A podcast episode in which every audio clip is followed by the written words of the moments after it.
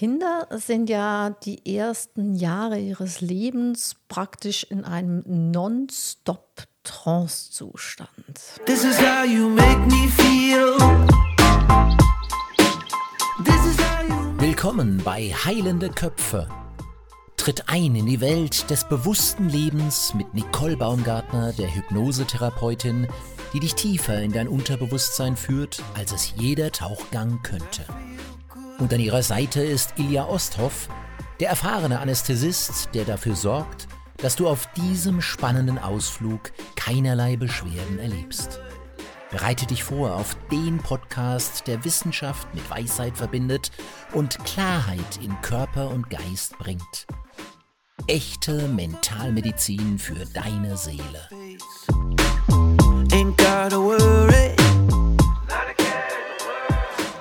Hörst heute Folge 7 von deinem Podcast Heilende Köpfe. Heute mit einem wunderschönen Thema, das da lautet Kleine Träumer, Besonderheiten bei Hypnose und Narkose bei Kindern.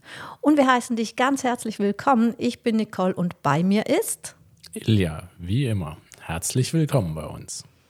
Heute haben wir ja ein wunderschönes Thema ausgesucht, denn es gibt ja fast nichts Spannenderes und wahrscheinlich auch Unberechenbareres, als mit Kindern zu arbeiten. Ähm, das kann ich auf jeden Fall in der Hypnose sagen, weil Pläne da nicht immer aufgehen. Und ich glaube, das ist es auch, was es genauso spannend auch für uns als Therapeuten macht. Wie schaut es denn da bei dir aus, Ilja? Das kann ich komplett unterstreichen. Äh, man macht sich einen ganz tollen Plan, wie das alles funktioniert mit der Narkose. Und dann kommt der kleine Mann oder die kleine Dame rein und alles ist anders. Genau, aber es ist ja auch schön, wenn Improvisationstalent gefragt ist, ähm, vor allem weil es ja immer auch darum geht, Kindern in der Therapie oder auch bei dir ähm, im Spital ähm, gutes Erlebnis zu ermöglichen. Und was man ja auch nicht ganz vergessen darf, hinter jedem Kind äh, stehen ja immer noch äh, Mama und äh, Papa. Und im Idealfall haben auch die ein gutes Erlebnis mit uns. Definitiv, ganz wichtiger Punkt. Eine ganze Familie, eine ganze, ja, ich möchte sagen, mehrere Generationen können darunter leiden oder positiv beeinflusst sein.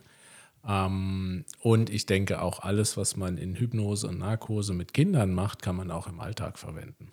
Das sind ganz viele Dinge, die einfach auch im Alltag die Kommunikation mit Kindern einfacher machen oder auch das Erleben für Kinder schöner machen. Und vielleicht schaffen wir es ja sogar mit dieser Folge, die Leute ein bisschen zu sensibilisieren, wenn man mal so ein bisschen merkt, was Kommunikation mit Kindern eigentlich Gutes oder auch Schlechtes bewirken kann. Wir wollen heute mal so ein bisschen eine Gegenüberstellung machen und unsere beiden Metiers ein bisschen vergleichen. Aber wir wollen zuerst wieder die Erkenntnis des Tages genau. machen. Das ist wirklich ganz, ganz schrecklich. Aber bei Folge 7 ist das schon eine Herausforderung, damit wir nicht ganz sinnfrei unterwegs sind. Oder? Kann auch sinnfrei unterwegs sein, das ist auch okay. Ja, gut, ich bin ja noch in der Phase, wo ich ja schon noch ein bisschen guten Eindruck hinterlassen möchte. Haben wir das nicht schon verspielt? nee, nee, voll nicht. Was ist denn deine Erkenntnis des Tages? Wenn man mir ein technisches Spielzeug in die Hand gibt, dann muss ich das ausprobieren und auf jeden Knopf drücken. Ja. Ja. Genau. Womit auch erklärt wäre, nachdem wir ja so ein bisschen Struggle hatten mit Ton, ähm, dass wir kurzerhand halt noch ein bisschen Technik gekauft haben, um das ähm, zu lösen. Das Problem ist aber, die Technik hat ziemlich viele Knöpfe und Special Effects. Und ich weiß gar nicht, ob man ihm das Spielzeug nicht gerade wieder wegnehmen soll. Aber wir wollen ja jetzt äh, den Fokus auf die Erkenntnis des Tages legen. Und ich habe mir da natürlich ganz, ganz viele Gedanken zugemacht. Und ich möchte es ein bisschen wie Gandhi halten. Schaut, schaust mich ganz komisch mhm. an, aber es ist Tatsache so, weil Gandhi hat mal gesagt, richte deinen Fokus auf die Lösung und nicht auf das Problem. Und genau das ist meine Erkenntnis des Tages. Das macht nämlich total viel Sinn. Das ist was absolut Schönes. Ja, stimmt. Sehr schön. Gut, dann legen wir dann mal los. Warum ist denn Hypnose bei Kindern was Besonderes? Kinder sind ja die ersten Jahre ihres Lebens praktisch in einem Non-Stop-Trance-Zustand. Das äh, ist auch gleich, ich sagte ja, ich wäre schön, wenn wir die Menschen vielleicht ein bisschen sensibilisieren können, was ähm, die, die, den sprachlichen Umgang mit Kindern anbelangt. Das heißt, ganz viele Dinge, die Kinder hören, wahrnehmen und vor allem fühlen, also auch Worte, die ein Gefühl auslösen oder Bilder oder Ereignisse, die beim Kind ein Gefühl auslösen, haben eigentlich immer hypnotische Wirkung. Und ähm, das macht es aber auch in der Therapie super einfach, weil die kommen quasi schon zur Tür rein und sind äh, bis zu einem gewissen Alter von sieben, acht, je nach Fantasie auch noch ein bisschen drüber, sind die eigentlich so in einem Trance-Zustand und wir können eigentlich umgehend loslegen und äh, können uns den ganzen Schnickschnack, den wir bei den Erwachsenen oft brauchen, können wir massiv umgehen oder reduzieren. Definitiv, ja. Und es ist oft auch äh, eine ganz andere Art von Hypnose. Da kommen wir vielleicht noch drauf. Ein Kind sitzt selten still im Stühlchen und hört zu. Genau. Und bei Kindern gibt es so einen Grundsatz, Faszination gleich Trance. Das heißt, ich kann einem Kind im Prinzip ähm, ein bisschen besonderen Gegenstand in die Hand geben und das kann mir unter Umständen bereits schon in einen Trance-Zustand reingleiten, wo ich arbeiten kann. Ich habe zum Beispiel so Schwebevögelchen, die ich den, gerade den kleineren Kindern, die großen lachen mich da aus. Äh, die kleinen Kinder, die kriegen das auf den Zeigfinger gesetzt und du kannst quasi zuschauen, wie die in ihre Fantasiewelt abdriften. Ja. Ganz, ganz spannend und super schön zu beobachten. Dasselbe kann man hervorragend machen bei der Kindernarkose. Ähm, wir haben so viele spannende Gerätschaften, die blinken, piepsen und sonst was. Ähm, da sind die Kinder so schnell, so fasziniert. Und wenn man mal ein Kind Fernsehen schauen gesehen hat, dann sieht man, dass der schon in Trance ist. Und ein Monitor für die Überwachung ist ein genauso gutes Fernsehgerät. Stichwort Kinder, Fernsehschauen und Trance. Ein kleiner Tipp an alle Mamas. Ihr solltet aktiv diesen Zustand nutzen für positive Suggestion. Also wenn euer Kind da gerade fasziniert äh, irgendwo äh, was im Fernsehen anschaut, dann sprecht es mal positiv formuliert von der Seite an. Weil ich habe es probiert, ich habe gesagt, und du empfindest ganz viel Freude daran, dein Zimmer im Anschluss gleich tippitoppi aufzuräumen. Das funktioniert leider nicht. Die Illusion, die muss ich euch nehmen, funktioniert nicht, aber ihr könnt ja mal so einen Selbsttest zu Hause machen. Vielleicht habt ihr bessere Ergebnisse und dann schreibt es uns doch. Hm? Definitiv. Die das wär, Erfahrung. Das wäre eine tolle, tolle Sache, wenn wir das wissen würden, wie das funktioniert. Ne? Genau. Also bitte unbedingt Tipps schreiben. ja, also jetzt haben wir gehört, es ist eigentlich total einfach, ähm, mit Kindern und Hypnose zu arbeiten und dass es ganz, ganz wenig Input braucht, um da überhaupt eine Arbeitsgrundlage zu schaffen. Wie ist denn das bei Kindern in der Narkose? Narkose, was gibt es denn da ähm, für Besonderheiten? Hm, Kinder, früher hat man immer gesagt, Kinder sind kleine Erwachsene. Ähm, diesen Spruch, den kann man einfach mittlerweile streichen. Kinder sind keine kleinen Erwachsenen. Die haben natürlich die ganzen Herausforderungen, die es auch für die Hypnose gilt. Ähm, noch dazu kommt Furcht und Angst vom Krankenhaus. Oft leider von Eltern oder Freunden oder Großeltern oder so induziert. Wohlwollend natürlich. Wohlwollend, ja, du kriegst auf jeden Fall ein Eis, wenn wir beim Arzt waren. Ja, wenn man es schon vorher belohnt oder eine Belohnung in Aussicht stellt, dann weiß das Kind, jetzt passiert irgendwas Böses. Ähm, das ist eine Sache, aber natürlich, es, ein Kind hat einen ganz anderen Körper, eine ganz andere Physiologie, Biochemie etc. Narkosemedikamente wirken anders, weniger, mehr. Bis hin zu dem Thema, dass bei Kindern viele technischen Dinge einfach schwerer sind wenn du ein kleines Baby hast und du musst dem Blut abnehmen, die sind einfach klein und speckig und dann wird es schwierig. So. Das kann ich mir vorstellen, dass das schon und auch zappliger. Die, die, hören ja dann nicht und sagen, genau. na, jetzt liege ich ruhig. Ganz sicher. Ja. Ähm, deswegen kann man viele solche Sachen erst in Narkose machen. Mhm. Aber selbst da ist es schwierig, ne? wenn man sich vorstellt, beim Baby eine Vene zu treffen, das ist, kann eine Herausforderung sein. Das kann ich mir ganz gut vorstellen, ja. Lass uns mal so ein bisschen mm, nochmal zur Hypnose rüberschwenken. Welche Anwendungsbereiche haben wir denn bei Kindern? Wo machen wir das? Warum? Ich würde, also du, du, darfst mir gerne widersprechen, aber ich glaube, ich würde sagen, die Anwendungsbereiche sind dieselben wie bei Erwachsenen. Ähm, okay, eine Rauchentwöhnung wird man jetzt beim Vierjährigen wahrscheinlich nicht machen. Ja, dafür okay. haben wir wahrscheinlich eher dann alternativ das Thema Einnässen. Das ist genau, zum Beispiel dann so ein Beispiel. typisches Kinderthema, was ganz, ganz genau. gern kommt. Aber ich denke, Ängste, äh, Phobien, äh, jeder kennt das Kind, was nicht einschlafen will, weil der schwarze Mann kommt oder unterm Bett irgendwas liegt. Mhm. Ähm, bis hin zu so Sachen wie aber auch ganz praktische Dinge, Schlangenangst, Höhenangst und so weiter. oder denke ich, auch die, das ganze Thema Schule, Kindergarten. Konzentrationsthemen. Ja, aber auch so, so sowas wie Sozialphobien mhm. oder Lampenfieber. Ich stehe vor der Klasse und muss ein Gedicht auflesen. Angst vorm Versagen. Genau. Was es auch noch ganz gern bei mir gibt, gibt so Impulskontrollthemen, also mhm. Kinder, die sich nur schwer kontrollieren können muss nicht mal unbedingt aggressiv sein. Also wir gehen dann so ein bisschen in die ADHS-Thematik hin, dass sie halt einfach äh, nicht im Fokus halten können, nicht ruhig sitzen können, immer so ein bisschen auffallen und halt da, da auch selber drunter leiden, mhm. dass sie da so aus der Reihe tanzen.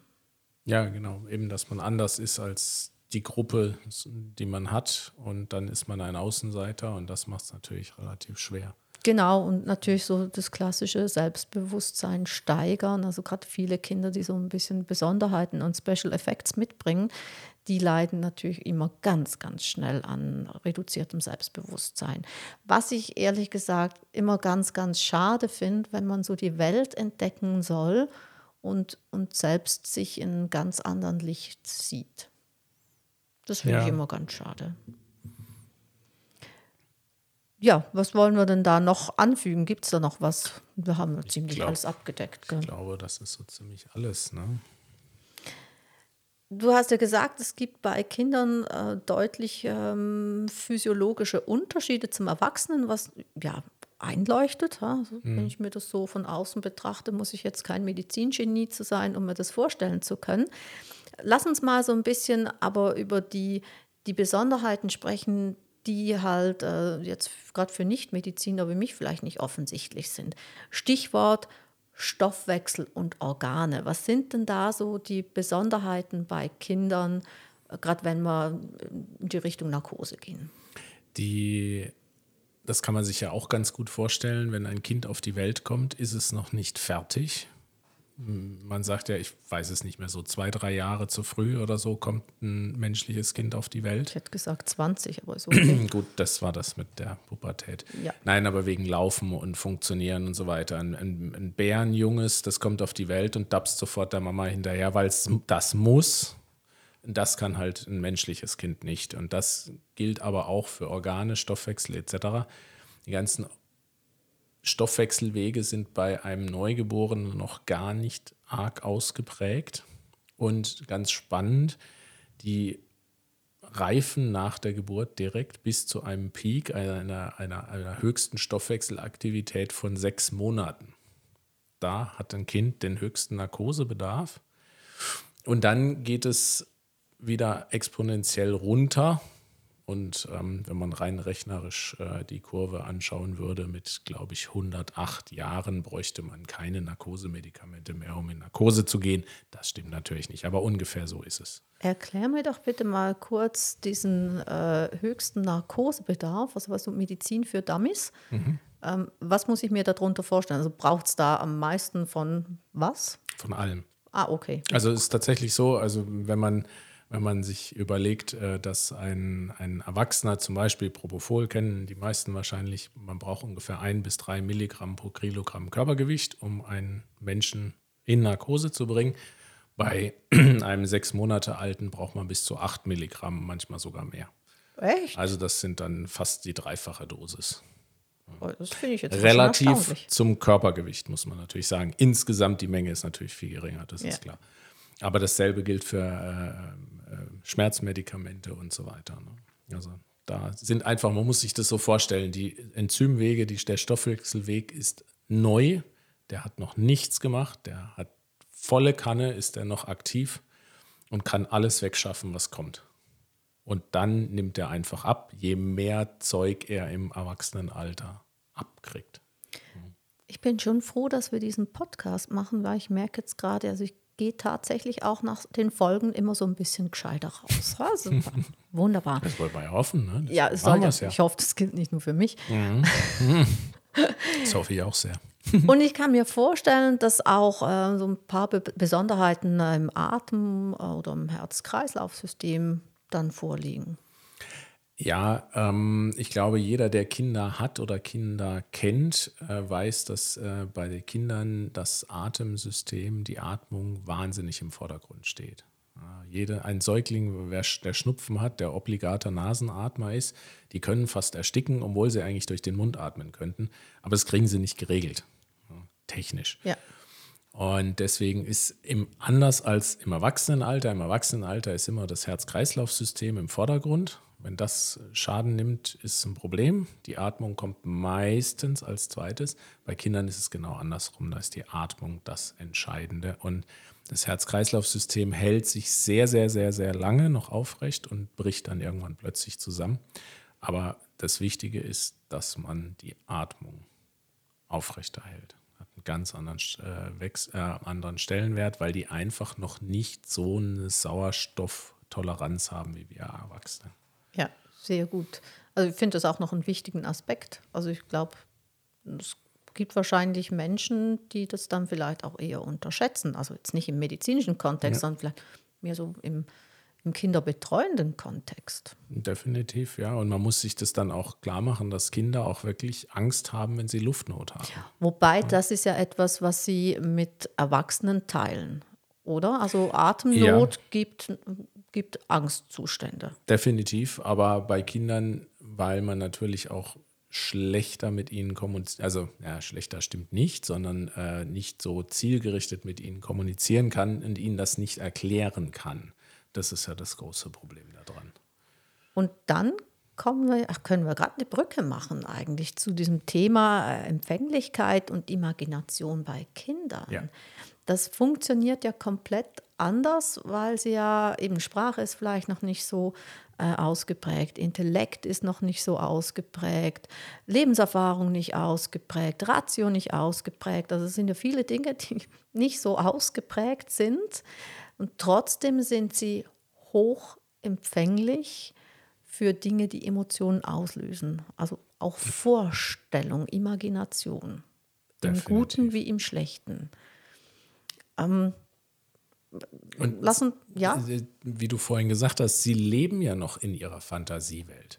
Also wenn man einem Erwachsenen, äh, wenn, also wenn man eine Hypnose einleitet beim Erwachsenen und du sagst dir, stell dir mal vor, du bist in einem wunderschönen Wald mit einer großen Wiese vorne dran, dann sitzt der Erwachsene da und denkt sich, "Oh, im Wald, ich war da schon mal im Wald, ja, den Wald kenne ich, Wiese, da war keine Wiese.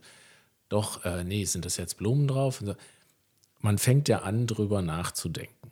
Ja, man kann ja nicht einfach der Fantasie einen freien Lauf lassen. Einem Kind kannst du sagen, stell dir mal vor, an dieser Wand ist ein Fernseher und in diesem Fernseher siehst du dich.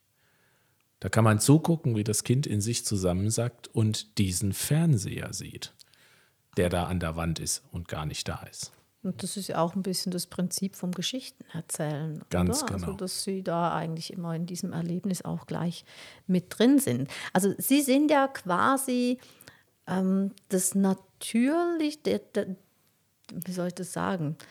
Der natürlichste Hypnotisierende zu Hypnotisierende. Wie, wie deutsche ich das aus? Also Das weiß ich jetzt auch nicht so Komm, lass ganz. mich nochmal von vorne anfangen. Also bei Kindern ist es einfach völlig natürlich, die sind einfach zu hypnotisieren. Die sind eigentlich Definitiv. immer Ja. hypnotisiert, mehr oder Und weniger. für Hypnotiseure, die uns zuhören, man macht sich das immer viel zu kompliziert. Ja, Ja. man denkt sich immer, als ich das erste Mal ein Kind, gut, das war mein eigenes Kind, äh, hypnotisiert habe, habe ich gedacht, ich müsste hier die Wahnsinnsinduktion machen. Mein Töchterlein hat irgendwann die Augen aufgemacht und gemeint, es klingt total schön, was du da erzählst, aber fangen wir jetzt irgendwann an. Und dann habe ich im Endeffekt hier einmal geschnipst und gesagt, stell dir mal vor, mach die Augen zu, nimm einen tiefen Atemzug und jetzt geht's los. Und die Kleine war komplett in Hypnose. Ähm, man macht es sich wie halt oft im Leben, kleiner Seitenhieb, viel zu kompliziert. Absolut, aber das ist ja auch so eine Folge des Erwachsenwerdens. äh, Eben, wenn die Ratio dann einsetzt, dann äh, ist das so ein Problem. Also Tatsache würde ich voll so unterschreiben, je einfacher, desto besser.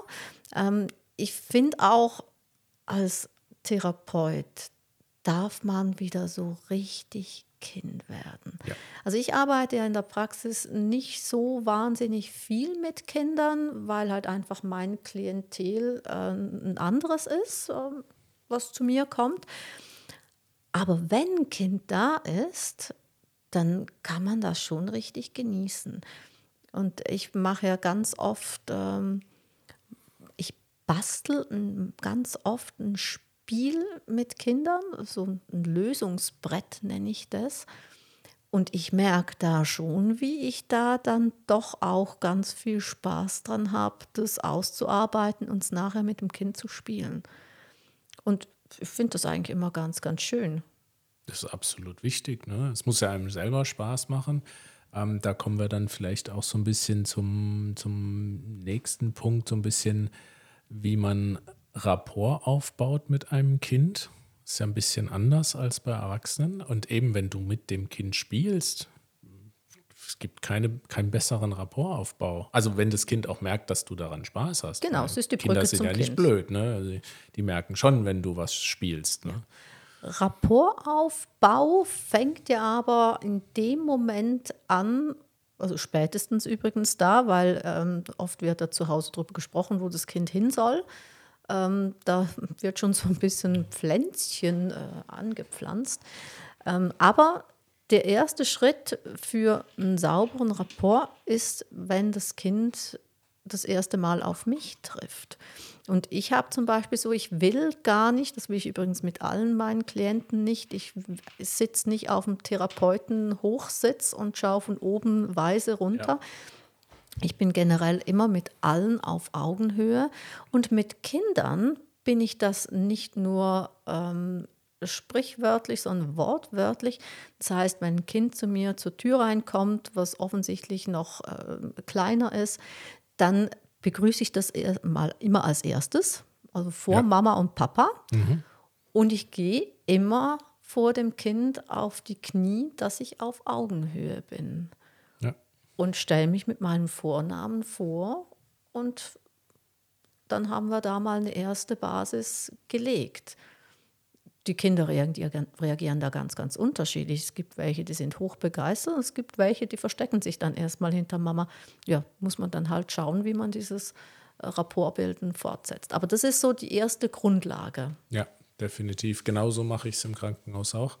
Ähm, ich mache auch Sachen, die man sonst eher nicht macht. Also beim Erwachsenen würde man es nicht machen. Ich setze mich zum Kind ins Bett, wenn das für das Kind okay ist. Ähm, dass ich quasi, ich kann nicht auf derselben Augenhöhe sein. Ich kann mich ja nicht in dieses Bett reinlegen. Aber Eher nein. Eher nein. Ähm, aber wenn, wenn das für das Kind okay ist, setze ich mich zu dem Kind ins Bett. Ne? Und dass wir auf einer Augenhöhe sind. Und ich mache es genauso. Ich tue erst das Kind äh, ähm, grüßen und ein bisschen eben mit dem Kind sprechen und ja, warum bist du da und, und wie alt bist du und so weiter. Und dann tue ich ganz formell die Eltern begrüßen. Einfach, dass das Kind auch sieht, ah, schau mal, Mama, Papa sind auch mit dabei und der hat auch kein Problem mit Mama, Papa. ist auch ein Teil eines, eines Vertrauensaufbaus. Genau. Gibt es sonst noch was, was du so als Besonderheit da anders machst als bei Erwachsenen? Ich gehe früher auf, also bei, wenn, wenn ein Erwachsener kommt zur Narkose, dann hat der oft noch eine Frage so, und dann, ähm, ja, äh, wie lange bleibe ich jetzt im Krankenhaus oder äh, kriege ich jetzt eine Nadel oder weiß der Kuckuck, so ein bisschen so technische Fragen oft oder auch, so, auch manchmal auch ein bisschen Angstthema.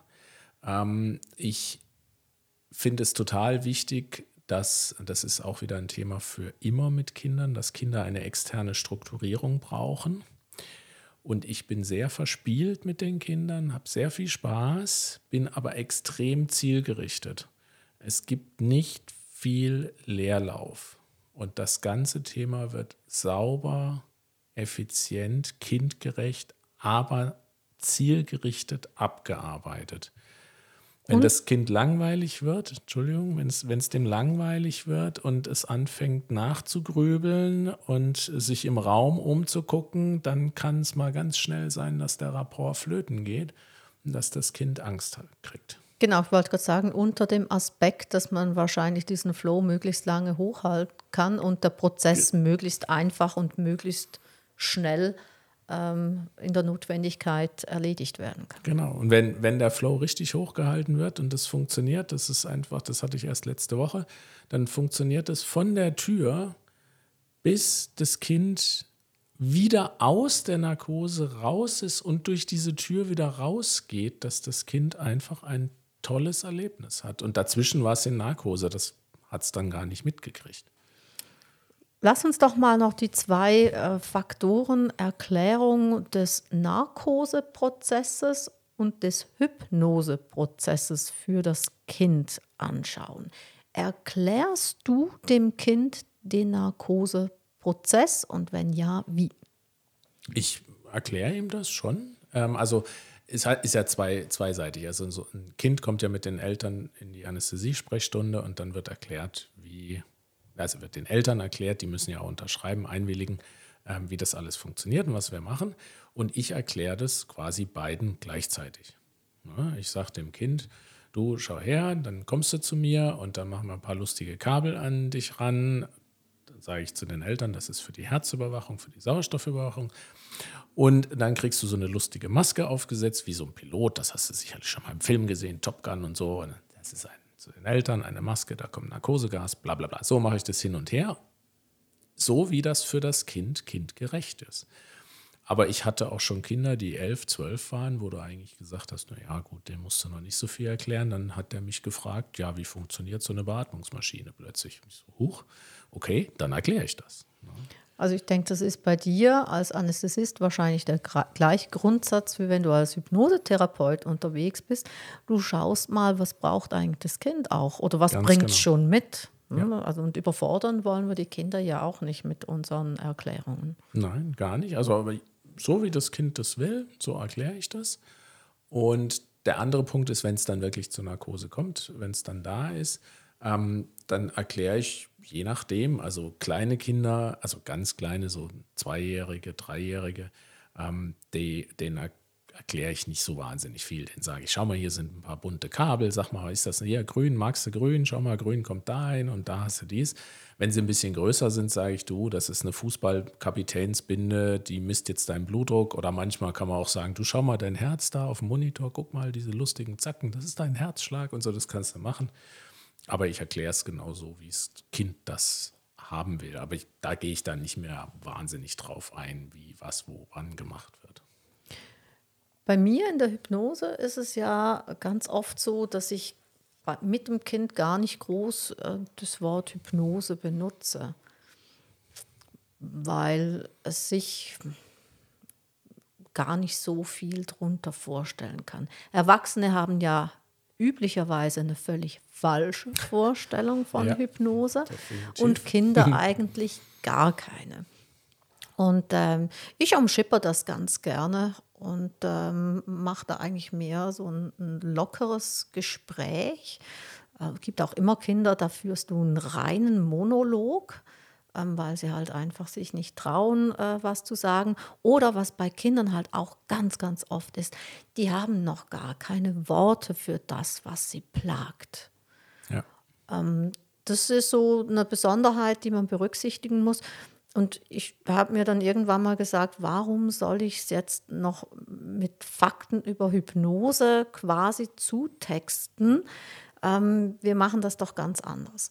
Und ich spreche tatsächlich nicht großartig drüber, mache es aber wie du, wenn Fragen kommen, dann werden die beantwortet. Und das ist völlig individuell, wie interessiert das Kind ist.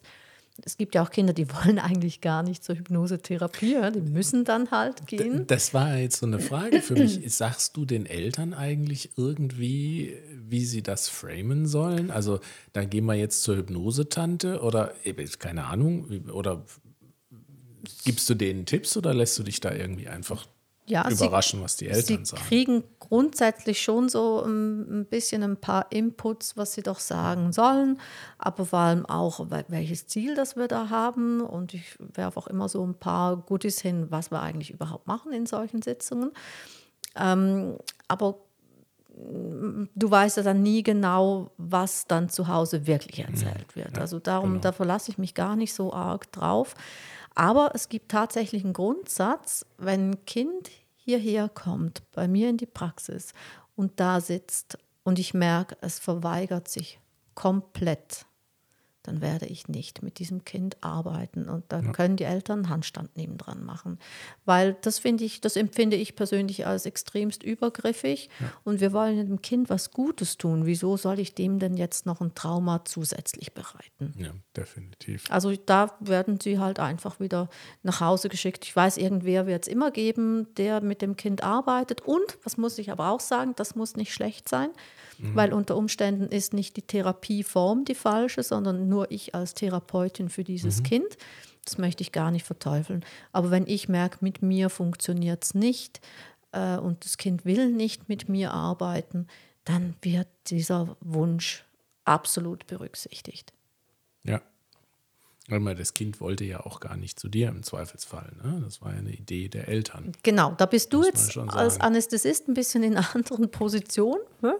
Da ist dann egal, also das Kind will garantiert mit höchster Wahrscheinlichkeit auch nicht zu dir. Hm. Oft, aber nicht immer. Es gibt auch Kinder, die hm. immer ganz gerne kommen. Ne? Echt? Zur ja, Narkose? Okay. Ja, ja. sie wissen ja dann schlussendlich gar nicht so recht, was das ist. Ja. Ne? Aber da müssen sie halt dann bleiben. Ja. Ja, wobei, also es ist ganz spannend. Es gibt einen großen, also so, so einen Kinderanästhesie-Papst, der auch langjährig, ich glaube immer in der Schweiz gearbeitet hat der sagt, sobald das Kind anfängt, irgendwo im Prozess zur Narkose anzuweinen, dann bricht man die Vorbereitung ab und bringt das Kind am nächsten Tag wieder. Ist das machbar in der heutigen Zeit? Also in seinem Krankenhaus scheinbar schon. Ähm, man muss natürlich sagen, dass er der Kinderanästhesie-Papst ist. Wahrscheinlich äh, erhält der wenig Widerspruch, der Gute. Sonderstatus. Ähm, ich sag mal, in den Krankenhäusern, in denen ich arbeite, hm, da geht das nicht, ehrlicherweise. Ich bin auch nicht hundertprozentig sicher, ob das so ganz der richtige Weg ist, weil dann weiß ja das Kind, morgen geht es ja wieder dahin und dann kann es sich schon mal die ganze Nacht darauf vorbereiten, am nächsten Tag noch mehr Angst zu haben. Also ich weiß nicht, ob das der richtige Weg ist, aber ähm, er hat das mal so postuliert und auch in sein Buch reingeschrieben, was wir alle äh, lesen dürfen, können, müssen. Sollen müssen. Ähm, und da steht das so drin. Ich finde es ganz interessant.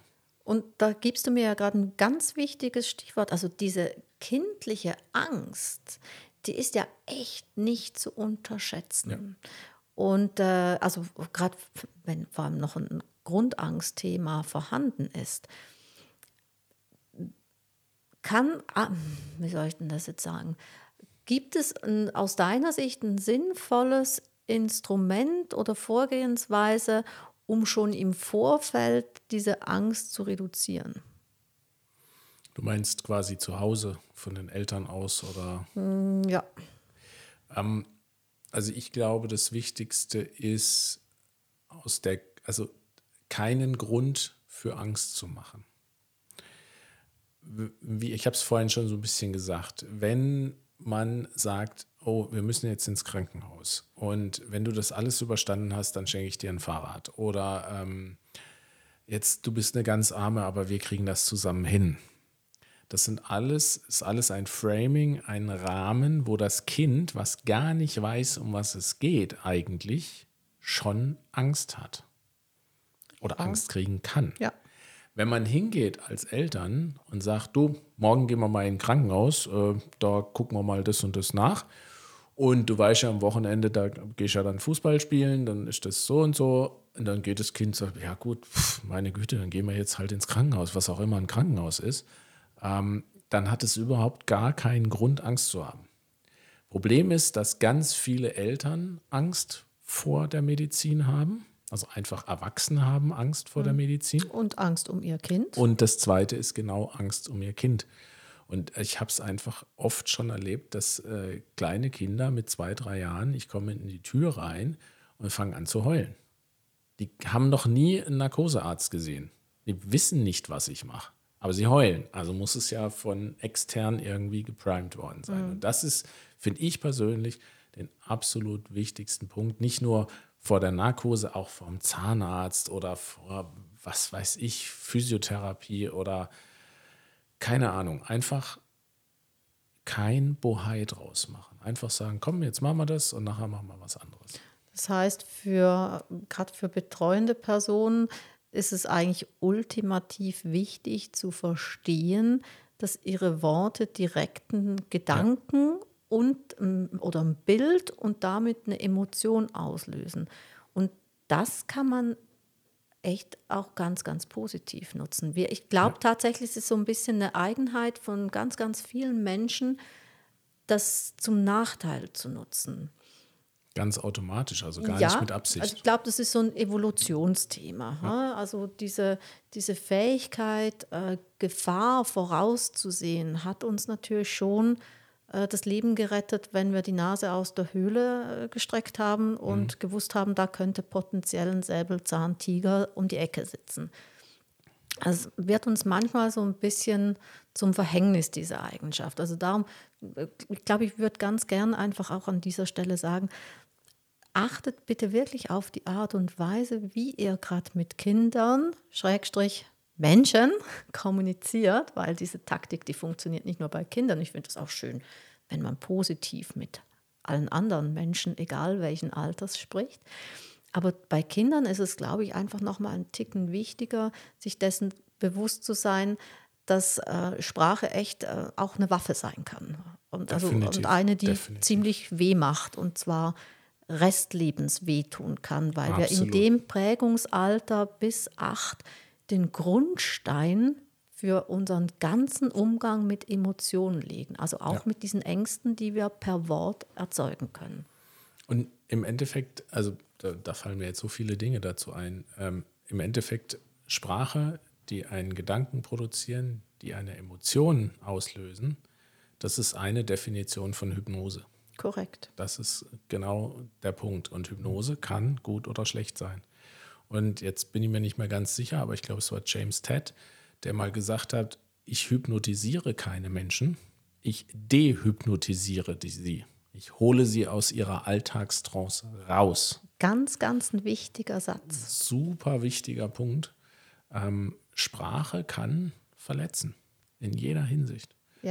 Ich hatte mein, meine erste wirkliche Hypnoseintervention, die ich im, im, in meinem Krankenhausleben gemacht habe, war eine Patientin, die war, glaube ich, 40 oder was. Und äh, ich bin dazu gerufen worden, weil die Schwestern keine Nadel legen konnten, weil die Frau quasi vom Tisch gesprungen ist. Die, hat, die hatte eine Panikattacke der allerfeinsten Sorte.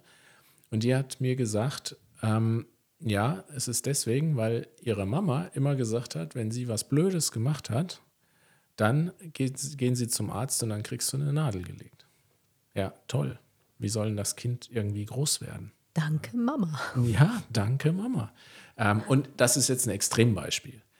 Aber wie oft machen wir sowas? Ja? Wenn du das jetzt nicht machst, dann gehst du auf dein Zimmer und bleibst dort. Oder dann nehmen wir dich nicht mit in Urlaub. Und, ich, und mein Highlight im Flugzeug, wenn du jetzt nicht ruhig bist, dann sage ich das dem Piloten, dann dreht der um und dann fahren wir wieder nach Hause. Hä? Die Laola möchte ich ja dann sehen. Ah, da klatscht dann bestimmt auch keiner. Ja, es ist Wahnsinn. Ah, sensationell. Aber man muss ja auch sagen, also wir sind ja beides Eltern und ähm, ich glaube tatsächlich, und da möchte ich Mamas und Papas dann auch ich habe ja immer so diese Rolle, dass ich nehme euch auch hin und wieder mal in Schutz. Ich glaube tatsächlich, man kann einfach in Ausnahmesituationen ähm, auch aus Hilflosigkeit völlig falsche Kommunikationsstrategien äh, auffahren mit, mit wirklich Folgen. Und ja. also so im eigenen Ausnahmezustand. Das definitiv. Aber man kann sich das ja auch ein bisschen bewusst machen. Und ja. man kann ja sich ein bisschen Hilfe holen. Absolut. Also. Da bin ich voll bei dir. Wir haben ganz am Anfang mal kurz so ein bisschen darüber gesprochen, welche Anwendungsgebiete in der Kinderhypnose es gibt. Komm, lass uns das noch mal kurz, weil ich finde es ganz wichtig, ähm, Zusammenfassung, was wir haben. Ähm, wir verwenden es bei Schmerzlinderung, äh, Stressreduktion, also im Kontext mit Schule zum Beispiel oder. Kindergarten. Ähm, ganz, ganz beliebt bei Aufarbeitung von Ängsten oder auch traumatischen Erfahrungen und Unterstützung in medizinischen Behandlungen. Also sprich ja. so Dinge wie Einnässen oder Probleme, äh, wenn zum Beispiel größere äh, kieferorthopädische Dinge oder zahnärztliche Dinge anstehen. Oder, oder, oder, oder, oder. Ja.